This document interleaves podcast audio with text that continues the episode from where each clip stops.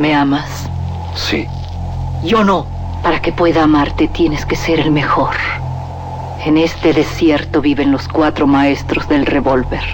Tú tienes que encontrarlos y matarlos. De las primeras letras del guion a la proyección de la última copia. Las mejores escenas de acción suceden detrás de la pantalla. Porque ahí donde ves yo antes era rico de a madre. ¿A poco? No más que, hijo, no veas que me gasté la feria. Una parte, la neta, me la gasté parrandas, desmadre, viejas, pedo. ¿Y la otra parte? No, es así, me la gasté a lo pen... Radio UNAM y la Academia Mexicana de Artes y Ciencias Cinematográficas presentan Toma 46 con Blanca Guerra. El cine en voz de sus creadores.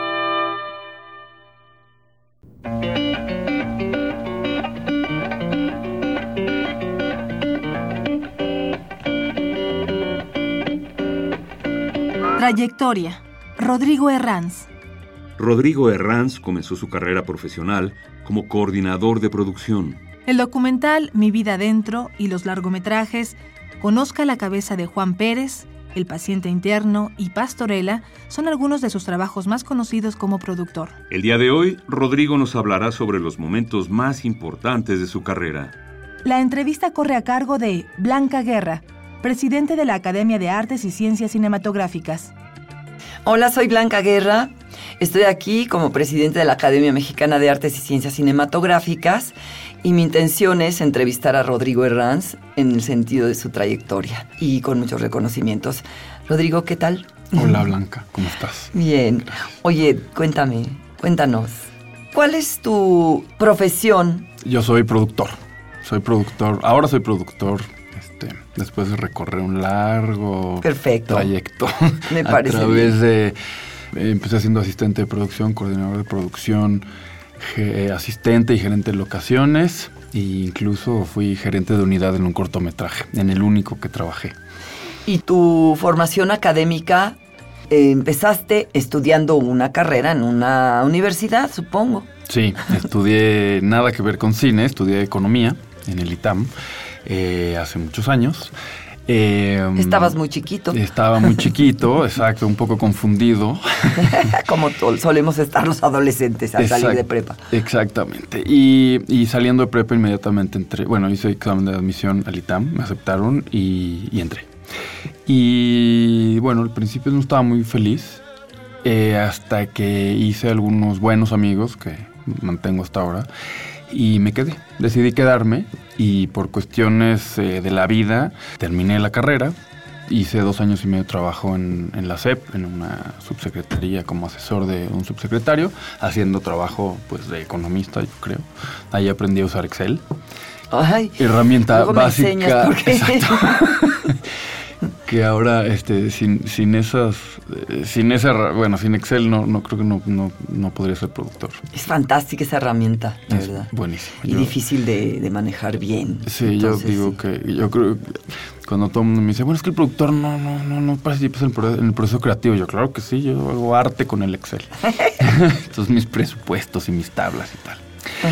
Bueno desde desde joven o desde, adolescente me interesaba mucho el cine. No entendía muy bien si se estudiaba o no, si había escuelas, no entendía muy bien. Y la vida me llevó eso, pues a la economía y, ya un poco más grande, hace los 22 o 23 años que, salí de la universidad, pues mi interés crecía, ¿no? Y crecía y iba a la muestra y entonces este, me encantaba el cine y, y, yo tenía en la cabeza puesto que algún día haría cine, ¿no? No sabía cómo. Entonces apliqué a una maestría en Estados Unidos, bueno, a varias universidades, y yo creo que han de haber roto el, récord de responder más rápido porque a dos universidades a la semana me habían mandado ya la carta de rechazo diciendo, no, usted tiene que hacer currículum, o sea, si, si trabaja usted en educación y es economista, pues no puede venir a hacer una maestría en, en producción o en dirección de cine si no tiene idea de cómo se hace el cine. Entonces dije, perfecto, voy a estudiar cine, ¿no? Entonces apliqué al CCC eh, dos años seguidos y no me aceptaron. Curiosamente. ¿Cómo son los exámenes del CCC? Bueno, no sé cómo sean el CUEX si sean distintos, pero en este caso. Pues era, era larguísimo. Yo me acuerdo que fue un examen escrito. La primera vez fue un examen escrito de largo, creo que duró cuatro o cinco horas. Y no, y, no, y no pasé a la siguiente ronda. Entonces, el siguiente, al, al año siguiente me preparé un poco mejor, vi muchas películas, leí algunos libros y bueno, llegué a la penúltima etapa. Entonces, era una primera etapa como escrita, era muy, muy parecida. Había eh, falso y verdadero, relacionar columnas, hacer un pequeño ensayo. ¿Cuáles son? Si, si te quedas en una isla desierta, ¿qué película y qué obra de arte y qué libro te llevarías? Era una, creo que era la peor pregunta esa, la de la isla desierta. Y después había una etapa como de propedéutico, ¿no? Eh, de, de sonido y de foto, pero era interesante porque fue como durante toda una semana nos llevaron a ver una exposición, una obra de teatro, eh, ver algunas películas y había que hacer ensayos al respecto. Y bueno, y en esa etapa me quedé, la siguiente era una entrevista y luego ya de ahí escogían a 15 alumnos, ¿no? De, de, De- 500. Ay, es el drama de, sí, sí. 15 de 500, pero bueno, eh, conozco algunos egresados del CCC que hicieron el examen 6 y 7 veces hasta que los aceptaron. Uy. Entonces, este, pues no. Tú ya no te arriesgaste, digo, Pues, finalmente dijiste pues, ya sí. y luego entraste ya directamente. Ya no tenía a- dinero y tenía que ponerme a trabajar. Entonces, eh, a través de una amiga de mi madre, eh, entré al CCC, curiosamente, a trabajar en una ópera prima, ¿no? en la primera película de un egresado, que fue De ida y vuelta de Salvador Aguirre. Y un poco por mis habilidades y por lo que sabía hacer, entré a ser eh, asistente de producción y luego me subieron a coordinador de producción. Sigue escuchando. Toma 46. Y fui coordinador de producción varios años en varias películas, hasta que entré a trabajar en Ultrafilms con Jean-Michel Lacor. Y ahí, bueno, él me ofreció un puesto más, fi- más, más ya no freelance, sino con un sueldo fijo, Fijo. y horario De ba- de fijo. base. De base. No. Entonces me pareció muy bueno, porque en ese momento eh, tenía una relación, una mujer con dos hijos, de ella, no míos. Y bueno, me pareció este, pues importante pasar tiempo en familia los fines de semana. ¿no? Después terminamos esa relación y yo seguí trabajando en Ultrafilms. Y Eh, ese, ese proceso en Ultrafilms fue en la parte administrativa también, ¿no? Sí, más como productor ejecutivo, ¿no? Porque Ultrafilms, lo- la, la pr- la actividad principal era eh, proveer servicios de producción al extranjero en comerciales o en películas, sobre todo comerciales. Entonces eh, me tocaba pues mandar locaciones, eso- sobre todo muchos europeos que querían venir a filmar a las maravillosas playas mexicanas o a un desierto muy específico, una jungla, ¿no? Entonces en Catemaco, en- fin. Entonces pues teníamos un banco de locaciones eh, amplísimo, entonces les mandábamos fotos, les hacemos presupuestos y eventualmente venían a filmar. Y luego entonces, Y luego ahí con Jean- Jean-Michel. Pues Jean-Michel se murió en 2004 y habíamos... le- le- los comerciales no iban muy bien, entonces habíamos invitado, me, me había pedido que invitara a jóvenes directores mexicanos para, eh, pues para meternos un poco a la publicidad mexicana, ¿no? Para, para mantener, había habido una, estaba la crisis del 2000, había habido la crisis del 2001, entonces bueno, eh, los precios en Argentina, la gente estaba yendo a filmar a Argentina y habían dejado de venir a México, entonces era justo el negocio de, de Ultrafilms, no iba muy bien la cosa, entonces me encargó ubicar a buenos directores jóvenes, egresados, para poder eh, pues lanzarlos. ¿no? Y al mismo tiempo desarrollar sus, sus proyectos de largometraje.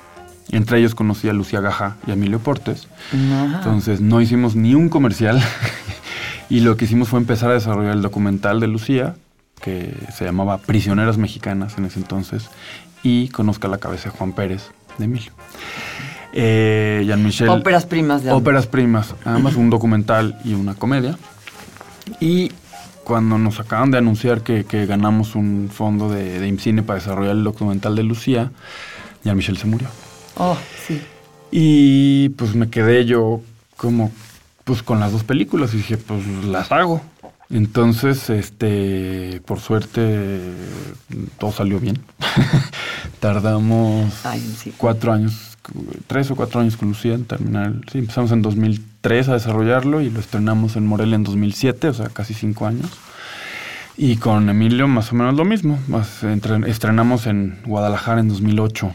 Es El- buenísima esa película. Yo la vi en Guadalajara, en el Festival de Cine de Guadalajara, y me, me revolcada de risa. La sí, es, es, es, muy, es muy interesante el, el, este, el tono que el tiene tono, esa película. Sí, sí, una farsa, comedia negra Sí, sí. A mí me encanta Es excesivo al final, pero sí, claro, bueno. es enloquecido como Emilio y sus finales, ¿no? Pero bueno, pero a mí me encantaba. Yo me acuerdo que el primer tratamiento tenía 140 páginas, era una locura. O sea, no paraba de dar vueltas y vueltas y enredos, iba y venía.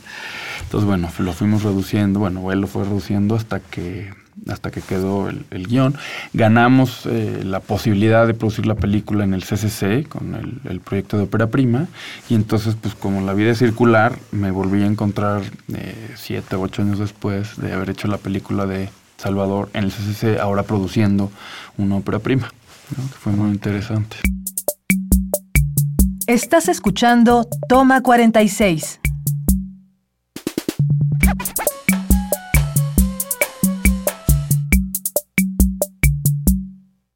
Y son entonces, ¿cuántas películas has, hay en tu haber? Hasta ahora he producido cinco películas, he terminado cinco películas. ¿Cuáles? Eh, Mi vida adentro, Conozca la cabeza Juan Pérez, Pastorela, El paciente interno, que también es ópera prima del CUEC, del CUEC, y es documental de Alejandro Solar, y No quiero dormir sola de Natalia Beristain. Wow. Y bueno, como muy diferentes todas. eh, Muy diferentes todas, este, unas ya con, con ¿no? antecedentes, los productores, los directores y, y óperas primas. ¿A qué se debe que haya tanta ópera prima? ¿Tú puedes así como tener una postura ante eso? Pues mira, yo creo que Hay gran población de Sí, bueno, hay gran población y, de- y ha habido, o sea, ha habido, bueno, creo que hay dos cosas. Uno, que, que creo que el cine se puso de moda y entonces muchos jóvenes están estudiando cine y la tecnología, pues ahora puedes hacer una película con tu teléfono.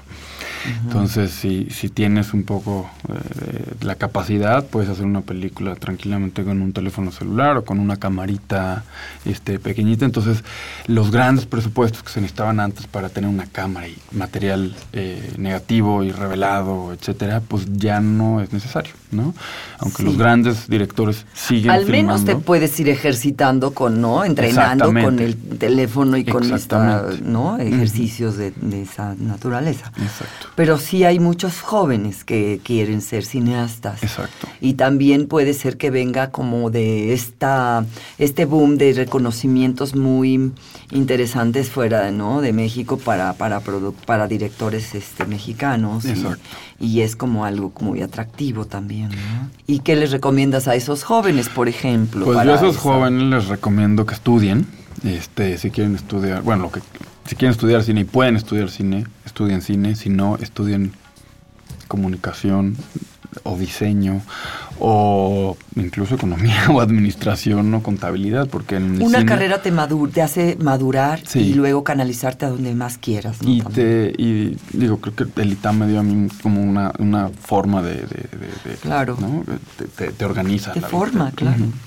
Muy importante. Y si pueden hacer una maestría, mejor. Y si pueden hacer cursos de especialización, etcétera, yo creo que es, es y muy si importante. ya decides ser cineasta y estudiar en una escuela de cine aquí en México este, es- y, o en el extranjero, pues sí darte un tiempo para profundizar en lo que es esa, esa, man- esa forma de, del arte, ¿no? Exacto, Para, para sí. poder llegar a un examen que yo no sé, tú qué piensas, pero ese examen es justo o no? ¿O lo hacen de esa manera porque hay mucha, mucha demanda? Yo creo que es eso, o sea, que hay, hay una demanda y la oferta es pequeñita, o sea, entran 15 o 20 alumnos, en, por ejemplo, al CUEC y al CCC son 15 o 20 alumnos cada año y aplican 350 o 500 o 600, no sé cuántos apliquen ahora. Entonces, yo creo que sí tienen que, pues, que tener unos filtros muy, muy, pues, muy fuertes. Claro. Pero, este, pues, cuidando de, de, de buscar a los buenos También talentos, con- ¿no? A los- a los, claro, chicos a la gente que tiene potencial, que Exacto, tiene.